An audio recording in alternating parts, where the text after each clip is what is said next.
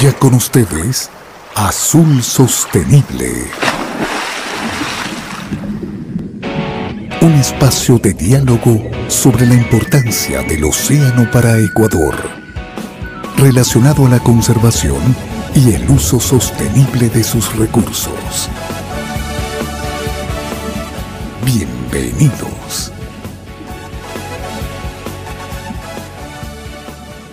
Bienvenidos a Azul Sostenible, sábado 9 en punto y aquí estamos en Radio 1350 con ustedes como todos los sábados, así es, programa número 51. Seguimos nosotros en contacto con ustedes. ¿Cómo le va, ingeniero? Muy bien, todo bien. Buenos días con todos y con todos. Eh, aquí nuevamente en el sábado, el número 51. Eh, un poco de chuchaqui después de celebrar los 50.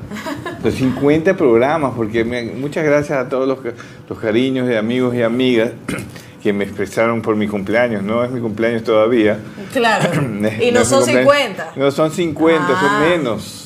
Son menos, no, van a ser 54, pero en todo caso no era mi cumpleaños. Muchas gracias por el afecto de mucha gente que me mandó allí celebrando mi cumpleaños, pero era el programa número 50 de Azul Sostenible que nos parece muy importante, un, hito muy importante para el equipo de trabajo haber llegado a este, a este número de programas. Así es, por supuesto. Y ustedes nos pueden seguir en YouTube, nos pueden seguir en Facebook porque ya estamos también al aire. También estamos en Twitter, por si acaso, en arroba azul sostenible. Estamos en vivo. Nos, nos puede comentar, puede hacer alguna pregunta sobre el tema de hoy. Nosotros vamos a leer sus saludos en el programa. Y también si no nos puede ver en vivo todos los programas están en Spotify y en Google Podcast para que usted los pueda escuchar. Siempre, siempre, siempre, para que usted no se pierda ningún programa de Azul Sostenible. Hoy vamos a hablar de un tema bastante interesante que ya lo hemos tocado a lo largo de los 50 programas, pero hoy lo vamos a tocar también a fondo. Pero para eh, comenzar, vamos con nuestro primer segmento que es las noticias desde el mar.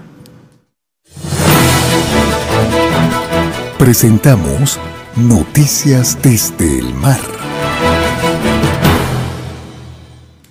Los proveedores chinos de lomo de atún están haciendo a un lado a todos sus competidores en el creciente mercado español, incluidos los ecuatorianos que solían entregar los mayores volúmenes. El producto chino representó el 35% de las importaciones de España, más que cualquier otro proveedor.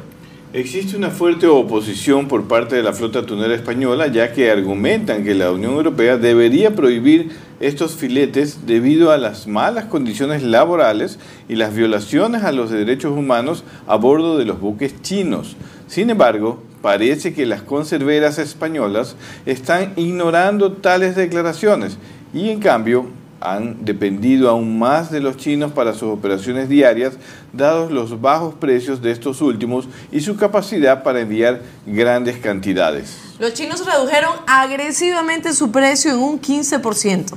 Los propietarios de la flota española también han acusado a los chinos de arrojar precios a sus lomos en la Unión Europea, haciéndoles imposible competir. Las cifras muestran que China está dejando de lado a competidores como Ecuador, Filipinas, Guatemala, entre otros países. Sí, ahí está. Ya hemos venido comentando mucho esta noticia, ha sido muy recurrente los, los, los medios de comunicación especializados en eh, hablar justamente de este tema de la, de la competencia con China. Ya lo hemos venido hablando en nuestro programa también. China va a ser un competidor y, está bien que sea un competidor, pero lo que piden los, el resto de países, los españoles y los ecuatorianos también, los armadores ecuatorianos, es que compitan con las mismas condiciones. Y aquí hay un cuestionamiento justamente a los, a los temas laborales, a los temas también de manejo pesquero, que todavía falta transparencia en las flotas eh, de China y otras flotas asiáticas, y que es necesario que esos países pues, se pongan en el mismo estándar que tiene las flotas de la Unión Europea, de Ecuador, de Centroamérica, de Estados Unidos, para poder eh, competir adecuadamente. Y uno de los temas claves es los temas laborales, el tema del trato a bordo de, los tripulantes, que justamente vamos a hablar sobre responsabilidad social el día de hoy con una, eh, una invitada muy especial que conoce a fondo este tema. O sea, la Unión Europea se rehúsa a, que, mm, a, controlar también este tema. Hay una, una duda de qué, es lo que está pasando con el gobierno de la, de la Unión Europea porque a países, a varios países saca tarjeta amarilla, Ecuador tiene una tarjeta amarilla, se está observado por el tema. Y en el caso de los chinos, pues mucha gente dice qué pasa con China, que hay denuncias por todos lados y, que la Unión Europea hasta ahora no sacan ni siquiera tarjeta media amarilla. Y, sobre todo esto que dice que redujeron agresivamente su precio un 15%, eso también es que Eso, esa es parte de la competitividad de ellos, reducir costos por temas laborales, tienen subsidios también, que es otro tema que tienen que revisar con las flotas, ellos construyen embarcaciones nuevas eh, con costos mucho más baratos porque el gobierno los apoya con financiamiento y eso compite pues con la iniciativa privada que, es la que genera la, inversión en, la flota tanto en Ecuador como en Unión Europea y otros países. Perfecto, vamos con la siguiente noticia. ¿Canje de deuda o venta de Galápagos? Escuchemos. El llamado canje o conversación de deuda ecuatoriana por naturaleza, The Ocean Finance Company busca levantar recursos en el exterior y ampliar la reserva marina de Galápagos. Pero esto solo se dará si el gobierno de Ecuador acepta y si esta propuesta cumple los parámetros legales. Con 600 millones recolectados de diversos organismos internacionales, un grupo de ambientalistas busca el canje de mil millones en bonos, cuyo capital e intereses que genere de parte de los pagos del gobierno de Ecuador servirá para ampliar la reserva a un área total de entre 380 mil y hasta 518 mil kilómetros cuadrados de aguas totalmente protegidas. Según el análisis jurídico realizado por una firma de abogados, esto no es constitucional sería vender nuestra soberanía, más aún cuando el fondo será manejado por un fideicomiso desde Estados Unidos. Según fuentes consultadas por el diario El Expreso, la propuesta pretende cerrar áreas que representan más del 70% de las áreas de la pesca de la flota tunera en la zona económica especial insular. Tanto para la pesca extractiva como para la industria manufacturera, el impacto para el sector es de 380 millones, lo que implicaría dejar en la desocupación a casi 25 mil personas de forma directa y una caída del 0.32 de Producto Interno Bruto, ya que solo el atún genera más de 1.200 millones en exportaciones. El Ministerio de Producción sabe de la propuesta, pero no de forma oficial. Por esa razón no han emitido su criterio, mientras que el Ministerio de Finanzas está analizando técnica y legalmente la propuesta presentada para determinar su conveniencia, ya que la reserva sería manejada por una organización internacional. Y es una noticia que sigue generando controversia. Ha generado controversia. Esta semana está eso cuestionado, se, se ha conocido extraoficialmente ya por los medios de comunicación eh, que hay una propuesta hecha por, por tres organizaciones ambientales de, de, Estados Unidos de recomprar deuda, un canje de deuda para invertir en, en, la protección del área marina de Galápagos, a cambio de que el gobierno apruebe la nueva área marina protegida, lo cual nos parece que, que se sobrepasa los límites de lo que puede tener esa intención, una buena intención a lo mejor de cooperar, y eso está bien, Ecuador acepta la cooperación pero en todo caso, eh, eh, decir te voy a dar esto, pero a cambio tienes que aprobar esto, a pesar de que no lo hemos revisado todo el sector oficial. El ministro de la Producción ha dicho que todavía no conoce eh, la propuesta, sabe que ha llegado, pero todavía no ha sido analizado. Esto es una decisión de gobierno, es una decisión que tiene que, con participación del sector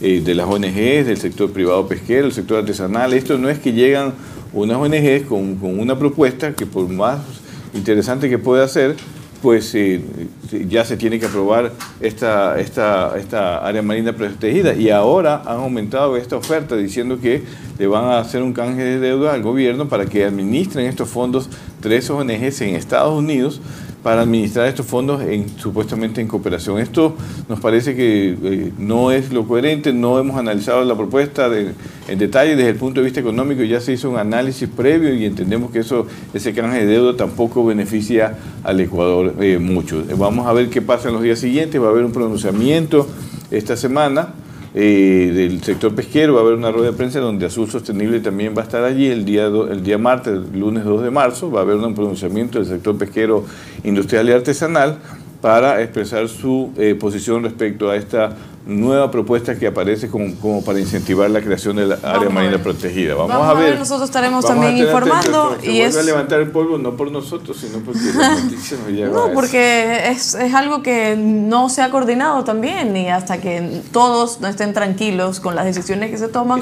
no se pueden llegar a los acuerdos. Así que bueno, los consumidores españoles dispondrán en 2021 de un 40% más de latas de atún con el sello Atún de Pesca Responsable, AENOR, APR AENOR, en los lineales de los supermercados de nuestro país respecto a la oferta 2020. En este sentido, el grupo gallego Atún lo comercializará en Europa 2.500 toneladas de elaborados crudos y congelados de atún certificado APR bajo su eh, marca homónima. Me salté una línea, ¿verdad? Comercializará en Europa 2.500 toneladas de elaborados crudos congelados de atún certificado APR bajo su marca homónima. Este grupo especializado en el suministro de materia prima de atún a la industria conservera y alimentaria también prevé proveer al año próximo 25.000 toneladas de lomos de atún precocidos con este sello, con este mismo sello. Por otro lado, las conserveras Bolton's Food y Sálica, con sus marcas Isabel y Campos, respectivamente, tienen previsto poner en el mercado un total de 43 5 millones de latas con este sello, que cabe recordar garantiza el origen responsable con el medio ambiente y socialmente sostenible de este producto. Cabe recordar que el sello APR AENOR es el resultado de una iniciativa de la flota atunera española agrupada en la Organización de Productores Asociados de Grandes Atuneros Congeladores para garantizar la trazabilidad del atún que captura desde la actividad en alta mar hasta el enlatado en las plantas conserveras. La demanda de pescado procedente de pesquerías responsables no dejan de crecer. Y, de hecho, según un estudio desarrollado por la consultora Deloitte, durante los dos últimos años, el 76% de los consumidores españoles afirma haber modificado sus hábitos de compra hacia productos pesqueros responsables desde el punto de vista social y ambiental. No vamos eh, a, comentar esta nota porque tenemos a nuestra invitada para que nos hable precisamente sobre esta noticia. Vamos a ir a un corte comercial chiquitito. Ya volvemos. Recuerde que estamos entre el radio 1350M y en todas nuestras redes sociales como Azul Sostenible. Quédate en sintonía. Ya volvemos con más de Azul Sostenible.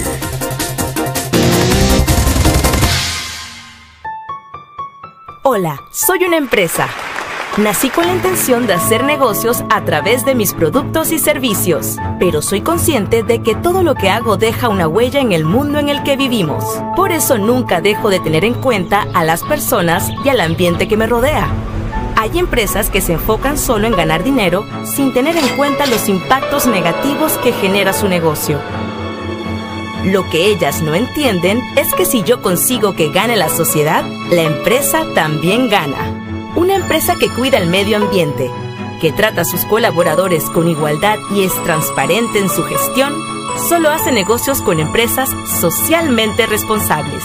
Por eso soy una empresa ética que construye relaciones de largo plazo con sus clientes y proveedores. Esta es mi manera de sumar. ¿Y tú? ¿Te sumas? Seguimos con Azul Sostenible. Seguimos con Azul Sostenible y recuerde que estamos en todas nuestras redes sociales. Estamos también a través del streaming, ¿no? De la página de Teleradio, así que nos puede escuchar desde ahí. Manden nuestros o sus saludos a nuestro programa, incluso ya tenemos uno. Adivine de quién es el saludo, ingeniero. Eh, de Living No, pues. De, Marcelo, pues. Ah, pues Marcelo Morán que dice buenos días. Buenos días. Buenos días al equipo Azul Sostenible para el cumpleaños del ingeniero, dice. Hará el famoso paté de atún de la receta ancestral. que no ¿Sabe qué? Vamos, vamos a, vamos a, sí, a ponerle apuesto un poquito más allá, vamos a ceder, no pasa nada. Para el cumpleaños del ingeniero, que es el 31 de marzo, ¿sí o no? no? 31 de marzo eh, vamos a hacer el paté, esperemos, ¿no? Y tenemos también otros saludos. aquí. Eh, claro, vamos a ver, vamos a ver qué sucede. Tenemos otros saludos, vamos a leerlo a continuación en, el programa. Pero ahora quiero saludar a la licenciada Elena Orella. Ella nos está hablando desde España, ¿verdad? Está eh, conectada con nosotros desde España y el tema de hoy es responsabilidad social en la pesca industrial. ¿Quién es Elena? Ella es máster en Dirección Ejecutiva de Organizaciones No Lucrativas y Gestión de Ayuda Humanitaria manager de sostenibilidad de la multinacional italiana líder en el sector de las conservas de pescado Bolton Food desde 2018. Y su estrategia de desarrollo sostenible abarca toda la cadena de custodia, desde el mar hasta la mesa, basada en cinco pilares, pesca, personas, producción, nutrición, etc. Elena, qué gusto saludarla. ¿Cómo está? Muy bien, encantada de estar. Me con eco. Me espera un momentito que no lo escuché. ¿Otra vez cómo está? Sí. Ahí fue. ¿Me oís ahora? Ahí fue. ¿Me oís bien? Ahí sí le escuchamos. Oía con un poco de eco. Eh, encantada de estar aquí con, con, vosotros. Muchísimas gracias por la, por la invitación. Me hace mucha ilusión. Eh, me encanta ir a Ecuador. Nosotros sabéis que eh, bueno, tenemos una, una planta en, Ecuador. Me encanta ir a Ecuador. Siempre que voy suelo llamar a, Guillermo pues para estar con él un rato, para charlar, para que me cuente. Así que estoy muy feliz de, de estar aquí, muy agradecida por, por haber pensado en, en nosotros, en mí, para poder charlar sobre este tema tan importante. Claro que Gracias. sí. Gracias. Nosotros también estamos agradecidas con usted también que se tome el tiempo de estar en nuestro programa porque el tema de hoy es responsabilidad social en la pesca industrial y responsabilidad social también en general, ¿no? Un tema que hemos venido abordando durante todos los 51 programas hoy porque de hecho nuestro programa se llama Azul Sostenible y sostenible también tiene que ver con responsabilidad. Eh, la primera pregunta, y es la más general, la que siempre le hago a todas las personas que, entrevistamos para que las personas que nos están viendo también se conecten, ¿qué es la responsabilidad social, Elena?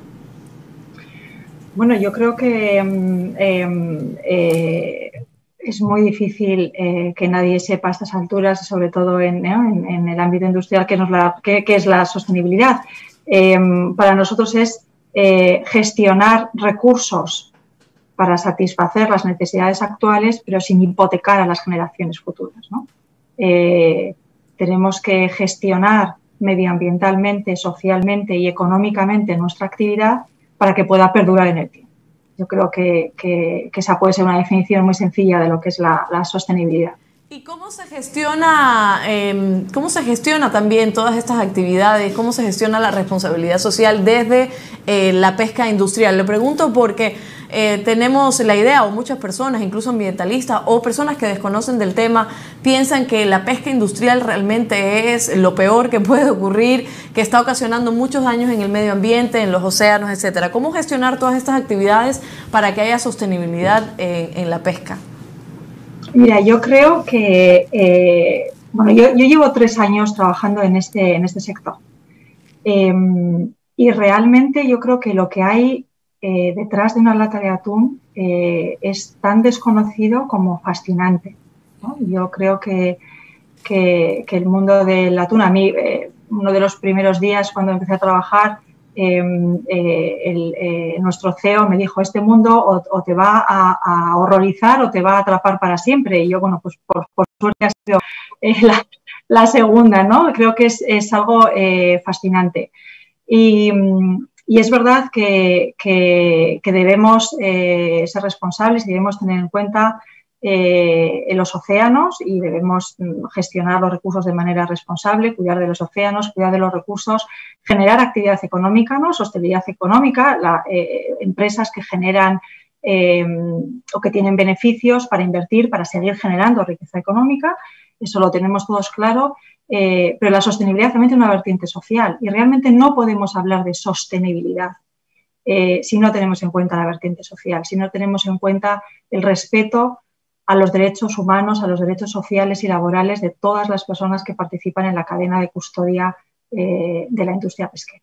Eh, justo el Creo respeto a las personas, justo ese es el tema. No sé si estaba escuchando también nuestras noticias que decíamos en el, en el programa, al inicio del programa, sobre mm, la flota china en, la Unión Europea y las malas condiciones laborales y las violaciones de los derechos humanos a bordo de los buques chinos. Eh, ¿Cómo, ¿Cómo debe ser el trato?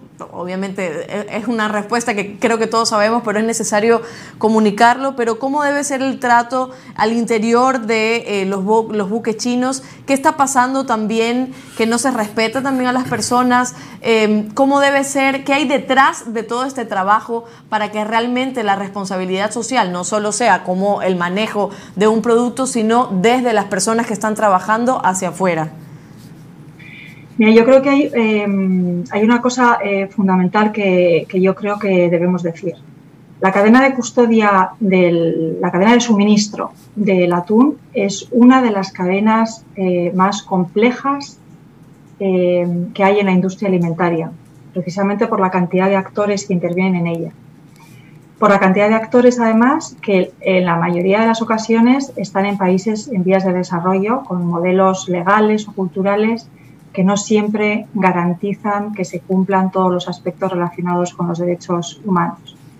Además, el, atún eh, se pesca a miles de kilómetros de la costa, en alta mar, en viajes que duran muchos días, son factores que contribuyen, o sea, ese aislamiento de los buques contribuye aún más a, ese riesgo de no garantizar los derechos eh, humanos, sociales eh, y laborales de las personas que trabajan en el mar. yo creo que esto es algo desconocido, ¿no? Cuando hablaba al principio de todo lo que hay detrás de una lata de atún, eh, parece que siempre ¿no? pensamos en el medio ambiente, en cómo influyen nuestras prácticas pesqueras en los océanos, en si cuidamos no del recurso, que es algo importantísimo, por supuesto, ¿no? pero yo creo que ya es hora también de empezar a, pensar eh, en la cadena de custodia, en la sostenibilidad de la cadena de custodia desde un punto de vista social y ambiental. Detrás de una lata de atún hay muchas personas, hay muchas personas que tienen un trabajo muy duro, como es el de la pesca, y que, por supuesto, eh, la industria debe hacer todo lo posible para garantizar eh, sus, derechos, sus derechos humanos y respetar los derechos laborales y sociales de las personas que trabajan. ¿Cómo? Con algo tan, tan, tan sencillo eh, como, bueno, tan sencillo porque a veces es, es, difícil, ¿no? Lo estamos viendo, como tú has dicho muy bien, el ejemplo de, estas, de estas eh, flotas, garantizando que tienen un contrato, garantizando que se les paga una seguridad social, garantizando que tienen unas vacaciones pagadas, unas horas de descanso garantizadas, unas condiciones de habitabilidad en el barco eh, dignas y, decentes, em, que tienen seguros médicos, algo que, quizás a nosotros nos pueden parecer cosas obvias, pero que hay en determinados países, en determinados sectores que no son tan obvios. ¿no? yo creo que es algo en lo que tenemos que trabajar. Gracias, Elena. Le voy a interrumpir un momentito chiquitito porque tenemos un dato curioso y seguimos ya hablando con el ingeniero sobre responsabilidad social. Hoy en el dato curioso. Esto que ves es un pez pleuronectiforme. Nacen con simetría lateral, con un ojo a cada costado, pero esa simetría se pierde a medida que crecen. Con el tiempo uno de los ojos se desplaza y pasa al otro lado. El cuerpo se comprime lateralmente y el cráneo se aplana. El pez pasa de nadar en vertical a adoptar una forma plana en la que uno de sus costados se convierte en su parte superior. Mira la cara que se les queda. Por cierto, aunque todo esto te sorprenda, seguro que has comido más de uno de estos. Lenguados, rodaballos y gallos forman parte de este tipo de peces. Seguimos con Azul Sostenible. Mi cara al ver la metamorfosis, eso qué, feo, qué feo. La metamorfosis de todos los animales, inclusive los seres humanos, es es así, ¿no? No, no, muy, no, estamos acostumbrados realmente a verla, pero nos, eh, nos, cambiamos desde que vamos creciendo en el embrión hasta convertirnos en bebés. No, pero los peces, la verdad, ingeniero, a veces el día que estábamos haciendo ese buceo y yo vi algunos peces y decía, Dios mío, ¿dónde estoy?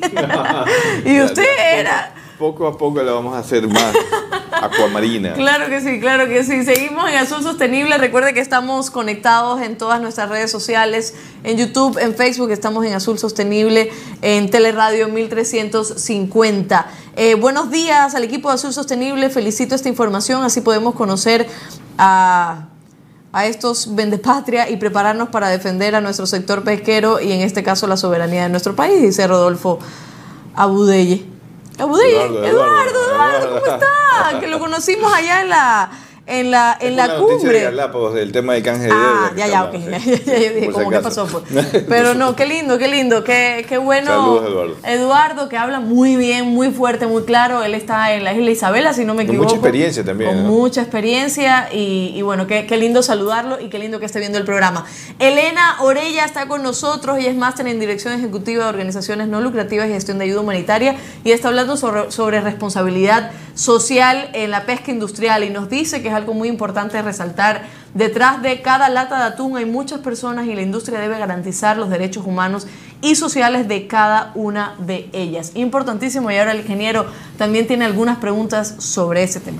Sí, Elena, un gustazo saludarte. Pues la pandemia no te ha dejado venir a Ecuador. Siempre nos vemos en Ecuador, nos vemos en algunos foros que cruzamos en este mundo de la pesca que nos ha hecho cruzar varias veces por, por tus países y encontrarnos en otros lados. Eh, es un gusto tenerte por tu experiencia y tu conocimiento en este tema. Es un tema innovador desde el punto de vista del sector pesquero. Es un, tema que el sector pesquero lo está construyendo poco a poco y ustedes están liderando con este, con este trabajo que hacen como con Bolton Seafood, con eh, con las empresas que están en Ecuador, que son parte de Bolton, Conservas Isabel, Sifman. Así que nos parece muy importante traer estos ejemplos al resto de la flota y nosotros como Tunacom, tú sabes, estamos allí de atentos. Este año ya vamos a tener un seminario, una primera capacitación a los jefes de flota sobre este tema. Así que más, eh, más adelante conversaremos contigo a ver si nos acompañas en ese seminario. Pero en todo caso, sería bueno explicarle al público... Eh, ya a nivel de flota, porque yo creo que lo más innovador no es tanto, eh, en planta de procesamiento, porque allí hay otras normas que en el tema de responsabilidad social se han venido aplicando, pero en el tema de, la flota, esta APR que es innovadora, eh, APR de AENOR de, de, de España, ¿qué, ¿a qué se refiere? ¿A qué, hacia, ¿Cuál es el objetivo? ¿Hacia dónde va esta norma de, certificación para garantizar que los tripulantes de los buques pesqueros tengan las mejores condiciones sociales y laborales en su, en su flota. Sí, Guillermo, bueno, tú sabes que, que, esta certificación Atún de Pesca Responsable ha sido una certificación absolutamente pionera e innovadora en el, en el mundo de la pesca. Como bien habéis dicho, ha sido una certificación impulsada por, eh, por OPAGAC, que es la, una de las asociaciones, la sociedad más grande que hay en España de buques atuneros congeladores. Y, y precisamente eh, surge de la necesidad de, de poner en valor eh, algo que la flota española llevaba haciendo desde hacía mucho tiempo, que es efectivamente garantizar eh, estos, estos derechos sociales y laborales y, de seguridad para las personas de la flota. Em, yo tengo que decir que APR está teniendo una, un, éxito internacional eh, enorme. Hay muchas empresas y muchas certificadoras que se han fijado en esta certificación que tiene una, ¿no? yo digo que la, joya de la corona de, APR, que es una certificación de buque, es una, es, principalmente es una certificación social de, buque atunero, que lo que hace es auditar el buque eh, teniendo como referencia el convenio 188 de la OIT, de Trabajadores del Mar. La OIT es la Organización Internacional del Trabajo, la OIT es la Organización Internacional de Naciones Unidas que vela por la seguridad y por la garantía de los derechos de los trabajadores tiene un convenio que es el, número 188, que es en el que se establecen eh, eh, cómo se debe garantizar eh, los derechos de los trabajadores del mar, con una serie de, garantías, de derechos que forman parte del, checklist de la auditoría de APR para, para, para buques.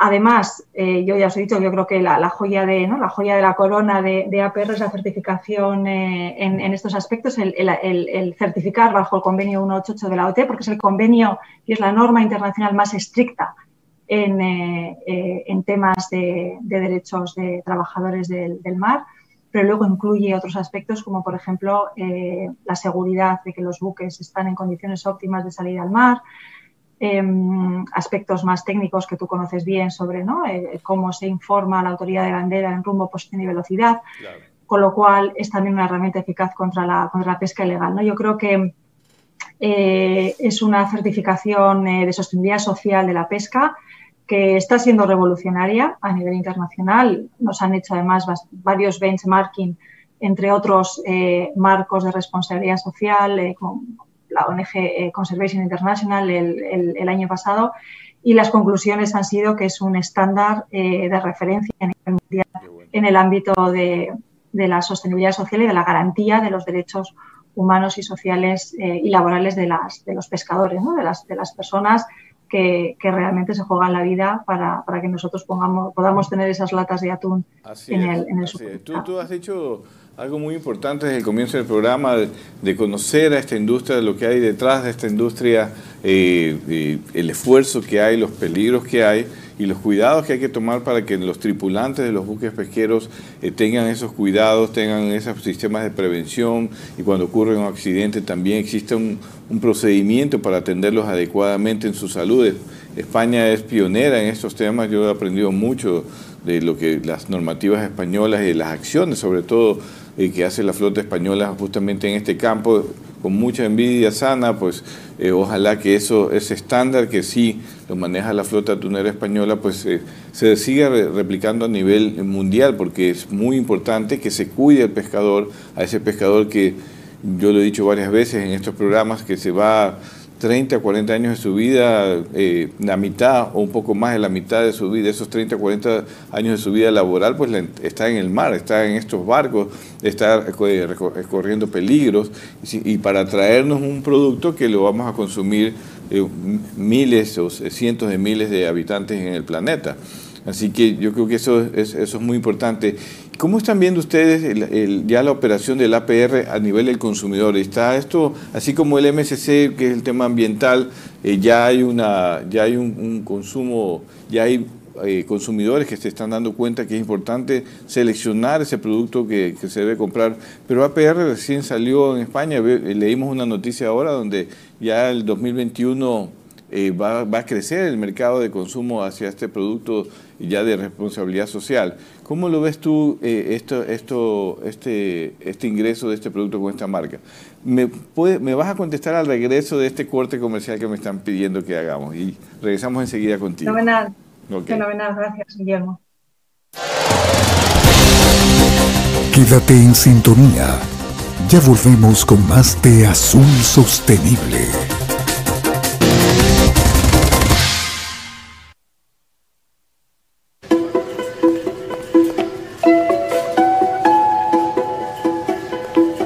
¿Sabes que detrás de una lata de atún puede haber pesca ilegal, prácticas que dañan el ecosistema marino, inseguridad laboral o incluso esclavismo?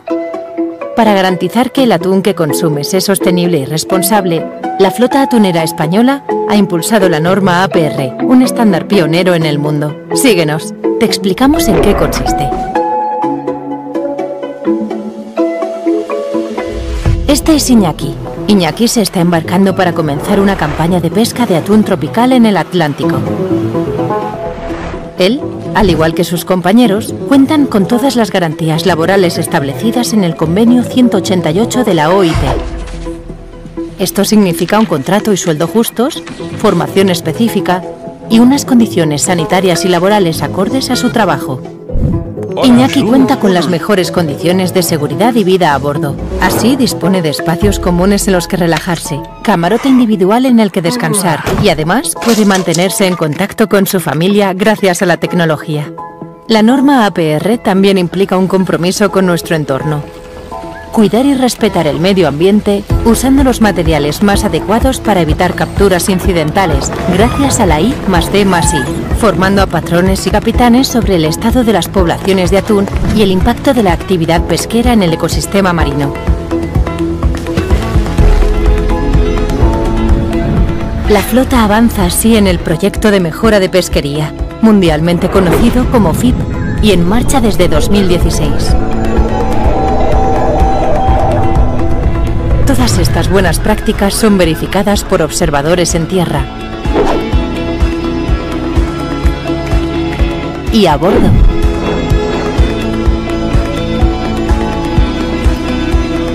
La flota pesquera de Opagac cumple con las legislaciones locales e internacionales y contribuye a la generación de empleo y riqueza en aquellos países en los que opera. Por ello, la próxima vez que dudes qué atún elegir, acuérdate de Iñaki y de cómo la flota de Opagac cuida a sus trabajadores y al medio ambiente, garantizándonos una pesca sostenible y responsable. Porque trabajamos para ti y tu opinión es lo más importante, elige atún de pesca responsable.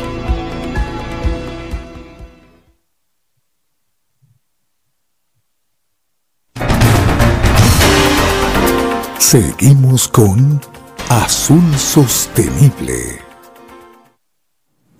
Seguimos en Azul Sostenible, interesante video que estábamos viendo muy didáctico, nos decía el ingeniero, porque debemos conocer qué es lo que hay detrás, este mundo fascinante que hay detrás de una lata de atún. Así que pensemos siempre en Iñaki cuando abramos una latita de atún. En Iñaki hay que ponerle un nombre ecuatoriano también Iñaki. José. Iñaki José. Pepe.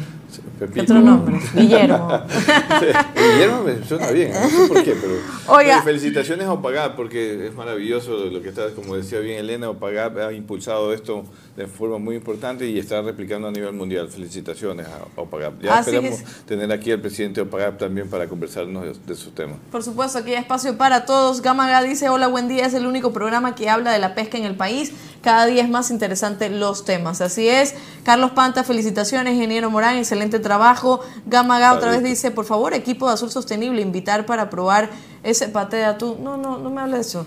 Dice, de la receta ancestral, ¿cuándo es el cumpleaños del ingeniero? El cumpleaños del ingeniero es el 31 de marzo, supuestamente, ojo, lo del paté de atún, yo lo tengo creo que anotado por aquí, fue un- en el programa número 3, en el programa número 4. Que todo Ya estamos en el, pero espérese ingeniero, estamos en el programa número 51 y no hay paté de atún. Ahora dijo que el 31 de marzo, que es el cumpleaños del ingeniero, haremos el paté de atún. Muchas personas están esperando, ojalá cumpla con su No palabra. les voy a fallar a mi público. Ahí Aquí está. haré el paté de atún, receta, receta ancestral de mi querida madre. Aquí, que aquí lo estoy anotando, Sí. paté de atún, para anotar la estamos fecha que madurando el atún. se comprometió. Espero que esta vez sí tenga licuadora y tenga atún, ingeniero. Vamos a seguir conversando con la licenciada Elena Orella desde España. Gracias otra vez por estar con nosotros. Responsabilidad social en la pesca industrial y el ingeniero se quedó con una preguntita. Sí, Elena, habíamos, eh, lo que quería era preguntarte cómo está aterrizando en el consumidor este tema de- del APR, el tema social, cómo lo está asumiendo. Vi en la noticia que las expectativas para el 2021 es crecer ese es- en ese mercado de productos que tengan este sello, sello de A- AENOR APR eh, y que puede crecer. O sea, parece que en España por lo menos está logrando que el consumidor eh, se acostumbre a comprar este tipo de, de productos. ¿no? Sí, la verdad es que nosotros estamos eh, encantados. Además, eh, bueno, nosotros fuimos eh, parte muy activa en, la elaboración de esta norma y cuando, porque tiene, sí, sí que me gustaría comentar que la norma tiene dos partes, ¿no? Tiene la certificación APR, que es la certificación de buque, y luego tiene una certificación de cadena de custodia, que es la que hace que el producto final, que la lata que vemos en el supermercado pueda tener ese sello de Enor APR. ¿Ese sello qué significa? Ese sello significa que efectivamente ese atún que está en la lata ha sido un atún pescado en un barco con la certificación eh, APR, atún de pesca responsable.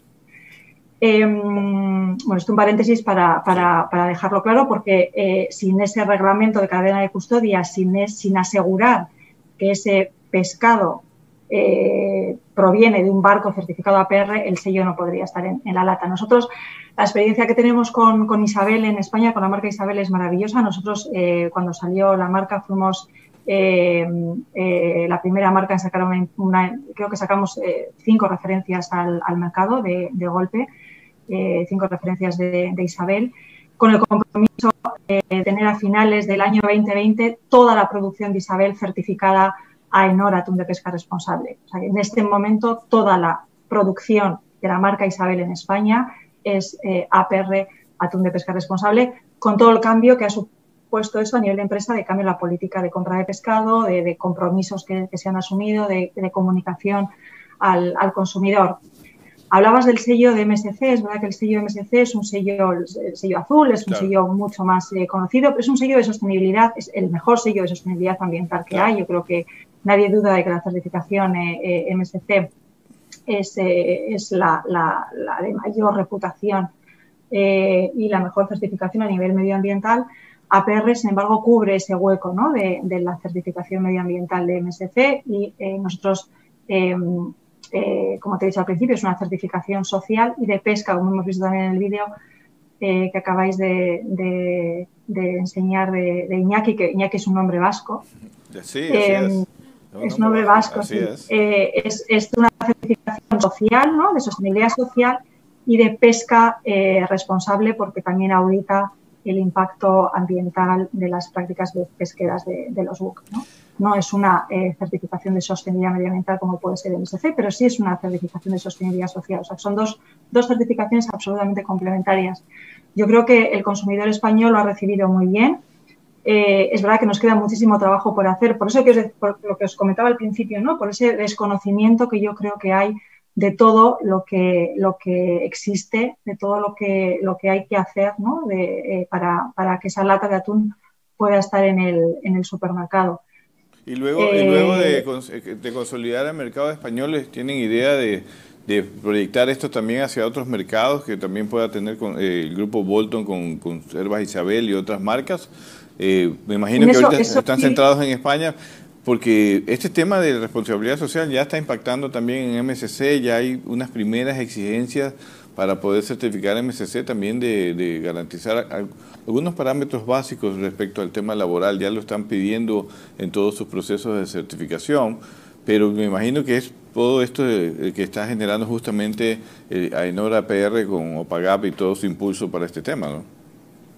Eso es, eso es. Es verdad que MSC está ya pidiendo eh, algún requisito en, temas eh, sociales y laborales y yo creo que eso toda la industria lo, lo, reconoce y lo ha recibido de manera eh, muy positiva. Eh, y, bueno, en cuanto a, las, a, las, eh, a la, la, idea que tenemos ¿no? como empresa de extender este, este tema de, de, la sostenibilidad social a toda nuestra cadena de custodia, a todo lo que es el negocio de, de Bolton Food, yo creo que lo tenemos clarísimo. Es una, es una apuesta eh, absolutamente estratégica de, de, la empresa. Nosotros eh, formamos parte de, Bolton Group, somos la unidad eh, de conservas de pescado, de, bueno, de conservas, hay una pequeña parte también de conservas de, de, carne, pero bueno, fundamentalmente conservas de, pescado de, Bolton Group, que tiene una, una visión muy equilibrada y humana, ¿no? Y hablábamos antes de que era, la, que era la sostenibilidad social, una visión muy equilibrada y humana de lo que es la, la economía, ¿no? que debe estar al servicio de, de las eh, personas y, y, no al revés. ¿no? Yo creo que este punto, con esa visión que tenemos en Bolton Food de convertirnos en la empresa tunera más responsable eh, para el mundo, es esa, ¿no? ese sueño, esa, esa, visión, con una estrategia de sostenibilidad que está eh, eh, muy definida en cuatro pilares, pesca, personas, producción y, nutrición, eh, nos animó a, colaborar, o nos ha animado a colaborar con los socios, pues, con, socios importantes con los que seguir dando pasos en esa consecución de esa estrategia de sostenibilidad 360 grados, como pues llamamos, ¿no? medioambiental, social y económica. Eh, por lo tanto, por supuesto que la estrategia de sostenibilidad social la vamos a, aplicar a todos los, a toda la, cadena global de suministro de Bolton Food, a todas las marcas, a todos los países. De hecho, como te comentaba antes, eh, Guillermo, y creo que estás, eh, que estás al tanto porque hemos hecho, bueno, hemos eh, sacado eh, una nota, dos notas de, prensa sobre este acuerdo. Hemos firmado un acuerdo muy pionero en el mundo de la industria de, la, pesca y concretamente en la pesca del, atún, porque es nuestro sector prioritario con Oxfam, que sabes que es una ONG internacional especializada en temas de, de derechos humanos precisamente para promover este concepto de, de alimentos eh, más saludables y sostenibles, no solamente para el medio ambiente y para los consumidores, sino también para las personas que, que lo producen. Así es, eh, Elena. Elena, la interrumpo un momentito porque tenemos otro dato curioso, pero al regresar seguimos claro. hablando sobre las certificaciones y sobre todo quiero aterrizarle un poco a Ecuador, que también nos hace falta conocer el tema. Un dato curioso y ya volvemos. Fenomenal. Hoy en el dato curioso. ¿Sabías que el 93% de toda la vida en la Tierra vive en el océano? Esto quiere decir que todos los animales terrestres, ya sean mamíferos, plantas o insectos, solo conformamos un pequeño 7% de todos los seres que viven en el planeta, mientras que el restante 93% es conformado por peces, corales, plancton y millones de distintas especies marinas más. Seguimos con Azul Sostenible. Seguimos en Azul Sostenible, es momento de leer algunos comentarios. Hola a todos, nos dice Gabriela Cruz desde Fenacopec. Este es un programa eh, que da a conocer la importancia de la pesca y la acuicultura en el país, la importancia de la soberanía alimentaria. Por favor, invitar a probar ese paté de atún. Sí. Sí, Gabriela, la verdad, es, sí, sí, sí. está, muy bien, que todas las personas hagan campaña. Eh, y tenemos también... Le voy a sacar hashtag también de... hashtag patea. ¿Hasta cuándo? ¿Cuándo ¿Hasta cuándo la espera? Y tenemos también otros comentarios que hay que leerlos todos porque eh, se conectan varias personas que tal vez no están de acuerdo con, con muchas cosas de las que hablamos acá. Dice Laura Ñacato. Habla de pesca, pero a su conveniencia, ¿por qué no habla de los plantados que cada vez se encuentran con mayor frecuencia en Galápagos? SOS Galápagos están desangrando nuestros mares. Bueno, nuestra conveniencia, y voy a también decirle al ingeniero que hable esto, nuestra conveniencia, por supuesto, hablamos de responsabilidad social. Estamos justo hablando, y, Elena estaba planteando estos cuatro pilares, que es pesca, personas, producción y nutrición. Esa es nuestra conveniencia. Azul Sostenible habla también de responsabilidad social. Entiendo que tu comentario va por eh, el tema de los plantados. Ingeniero, por favor, si le puede responder a Laura Ñacato. Plantados que cada vez se encuentran con mayor frecuencia en Galápagos. SOS Galápagos coma, están desangrando nuestros mares. No creo que sea ese o ese valor. ¿no? ¿no? bueno, sí, lo primero es que revisen todos los programas que hemos hablado sobre plantados, lo que está haciendo la industria, lo que se acaba de firmar el acuerdo justamente para eh, eh, recoger esos plantados que, están en el, entrando a la reserva, que son mínimos en comparación a toda la operación pesquera, me va a quedar sin cuello. Eh, eh, eso mínimo, ya se ha hecho una estadística, no pasa el 1%. Sin embargo, pensamos que hay una responsabilidad y sí, la flota tunera ha querido asumir esto hace más de un año.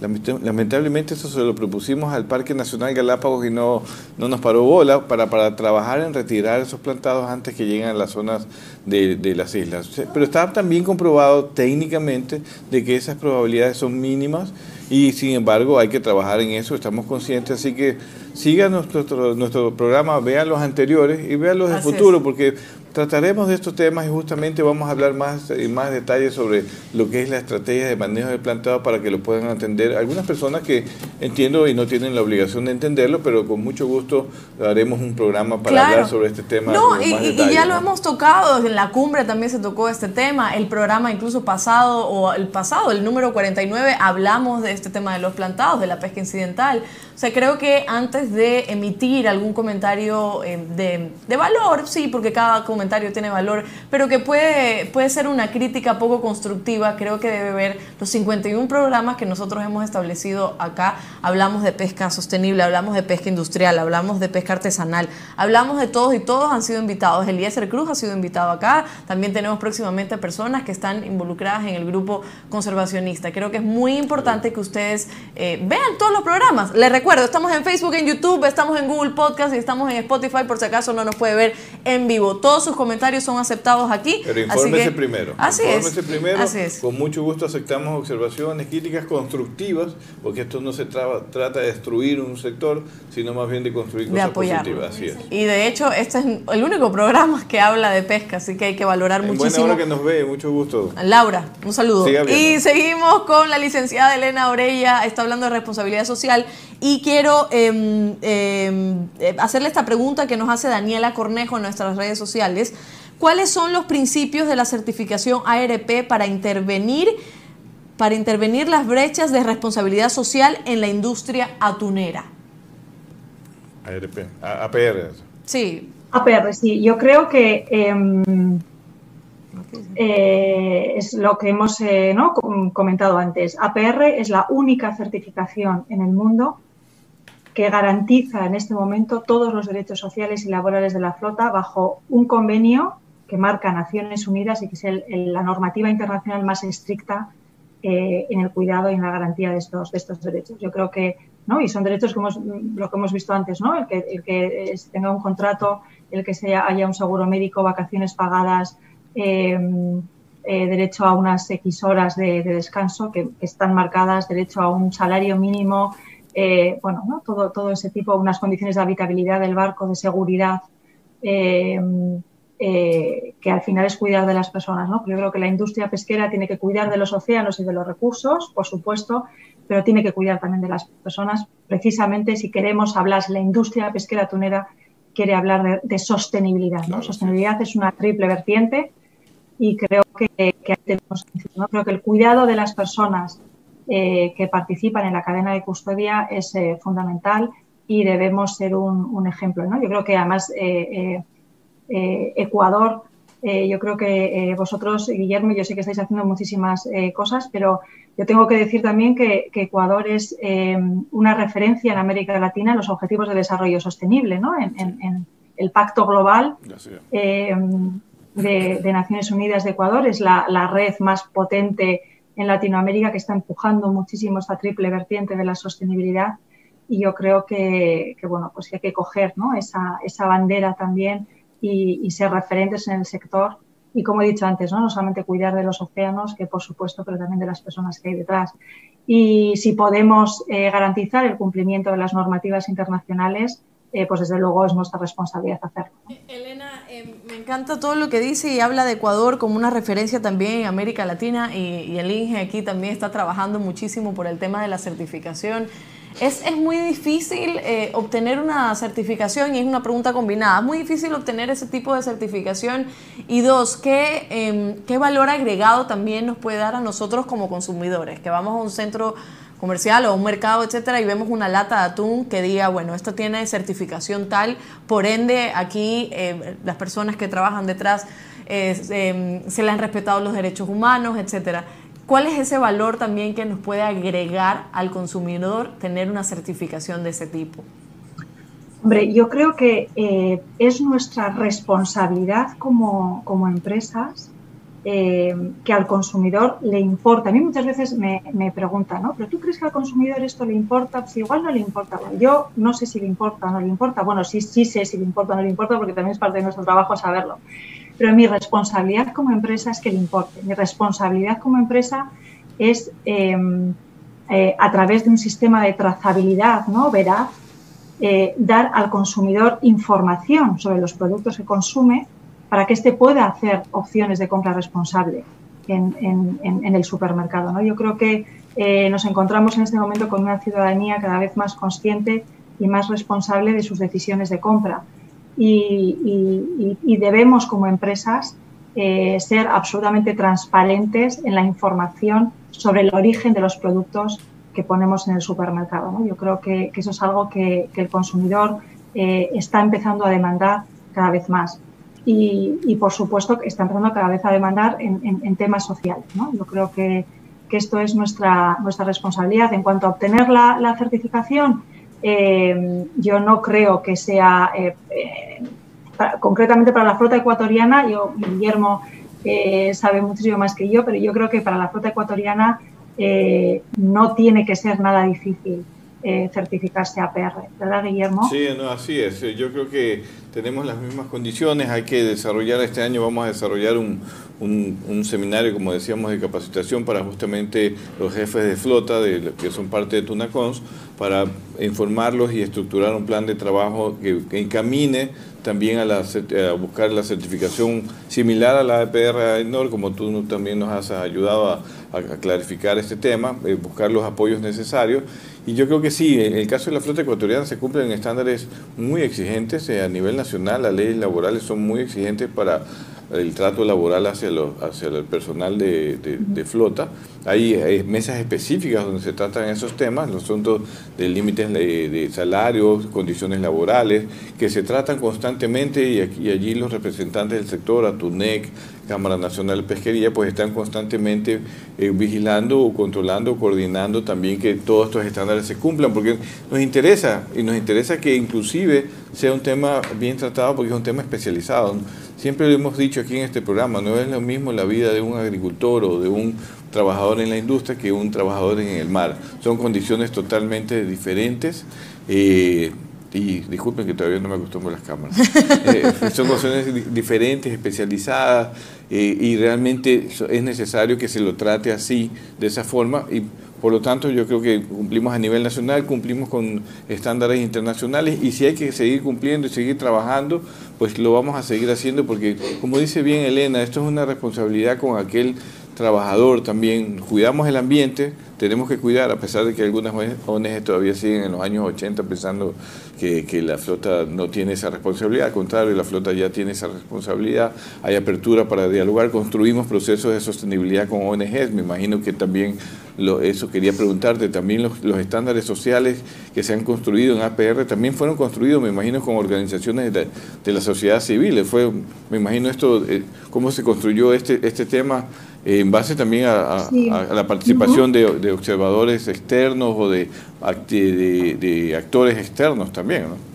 Sí, sí, hubo mucha participación también de la administración española. Fue la, ¿no? Básicamente fue un, trabajo en, equipo de, la industria conservera, eh, de la industria armadora también y, de la, y de la administración eh, española. Em, lo que sí que hemos hecho con las ONGs eh, después eh, es, hacer estos procesos de, de, benchmarking, de comparación y, de, análisis, eh, contrastando la norma APR con otros estándares internacionales de sostenibilidad social en general, no solamente de la pesca, ¿no? estándares de sostenibilidad social que pueden aplicarse a cualquier otro sector.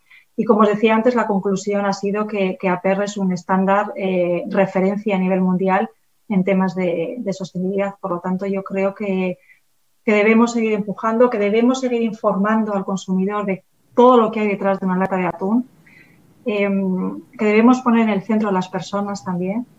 Y que, y que, bueno, que es nuestra responsabilidad como, como empresas eh, tener unas cadenas de suministro cada vez más, eh, más equitativas, más inclusivas, donde se eliminen las desigualdades, donde se garantice la igualdad de género, ¿no? También, el, papel de, el papel de las mujeres, yo creo que hay, es, es, es fundamental y donde se respeten las condiciones de trabajo dignas y decentes para, para todos, ¿no? Yo creo también, Guillermo, que es, que es, que es un poco eh, también a nivel de industria, además del compromiso ético, que por supuesto eh, tenemos eh, todos o que debemos tener.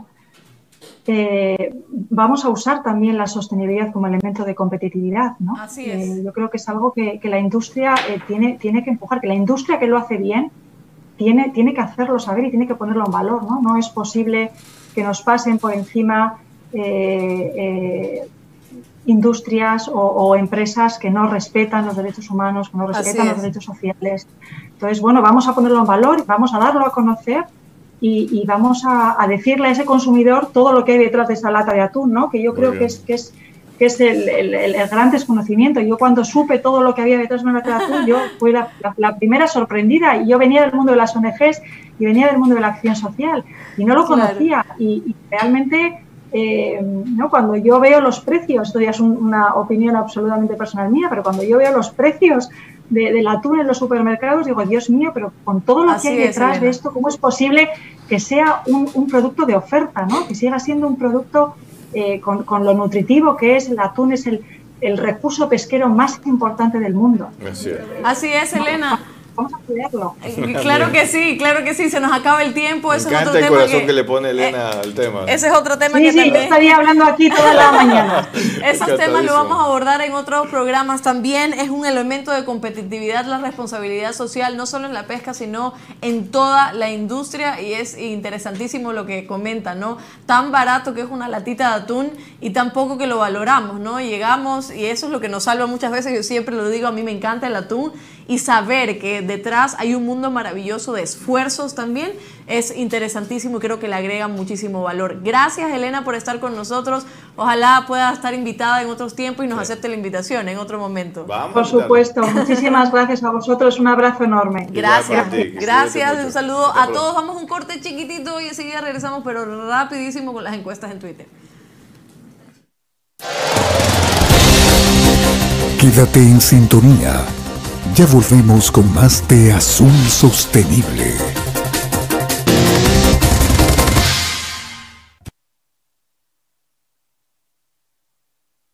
Responsabilidad social empresarial. Existen diferentes maneras de definir la responsabilidad social empresarial. Pero realmente es un compromiso activo y voluntario, al cumplimiento y mejoramiento en los derechos laborales, la salud y la seguridad de los trabajadores, la protección del ambiente, y el comportamiento empresarial ético. En Eurofish, nos adherimos a esta definición y estamos comprometidos con nuestra misión y visión, que derivan en el compromiso con nuestros colaboradores, siendo estos el pilar fundamental de nuestras actividades. Asumimos nuestra responsabilidad identificando y atendiendo los posibles impactos positivos y negativos más significativos para nuestros grupos de interés y para la sostenibilidad de nuestra empresa. En Eurofish, contamos con un código de responsabilidad social empresarial que refleja nuestros compromisos en los siguientes ejes. Derechos laborales, tales como Derecho de asociación, donde nos comprometemos a abrir espacios de diálogo constructivo. No a la discriminación, donde todos tenemos derecho a ser tratados exactamente igual, sin importar la condición social, el género, la raza, la edad, la religión, las capacidades especiales, la orientación sexual, la afiliación política o la afiliación sindical. Remuneración justa, donde respetamos la jornada laboral y reconocemos las horas extra de trabajo. No al trabajo forzoso. No al trabajo infantil. No al trabajo precario. Jornada laboral decente, donde nuestra organización respeta el derecho al tiempo libre, al descanso y a las vacaciones según la legislación vigente. Protección del medio ambiente tomamos las medidas necesarias para minimizar nuestra huella ambiental derivada de nuestras actividades.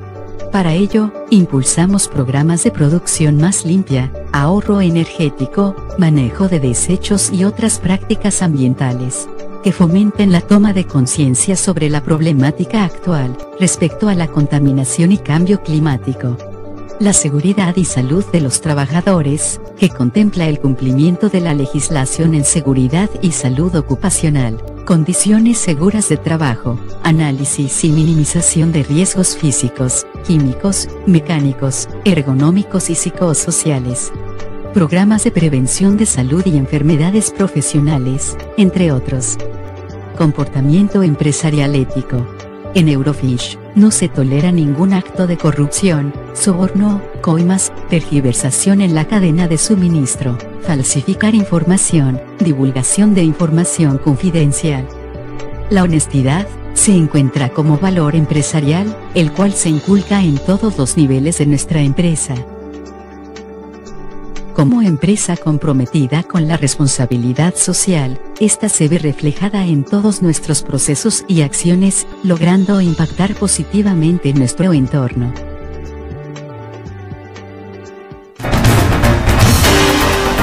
Seguimos con Azul Sostenible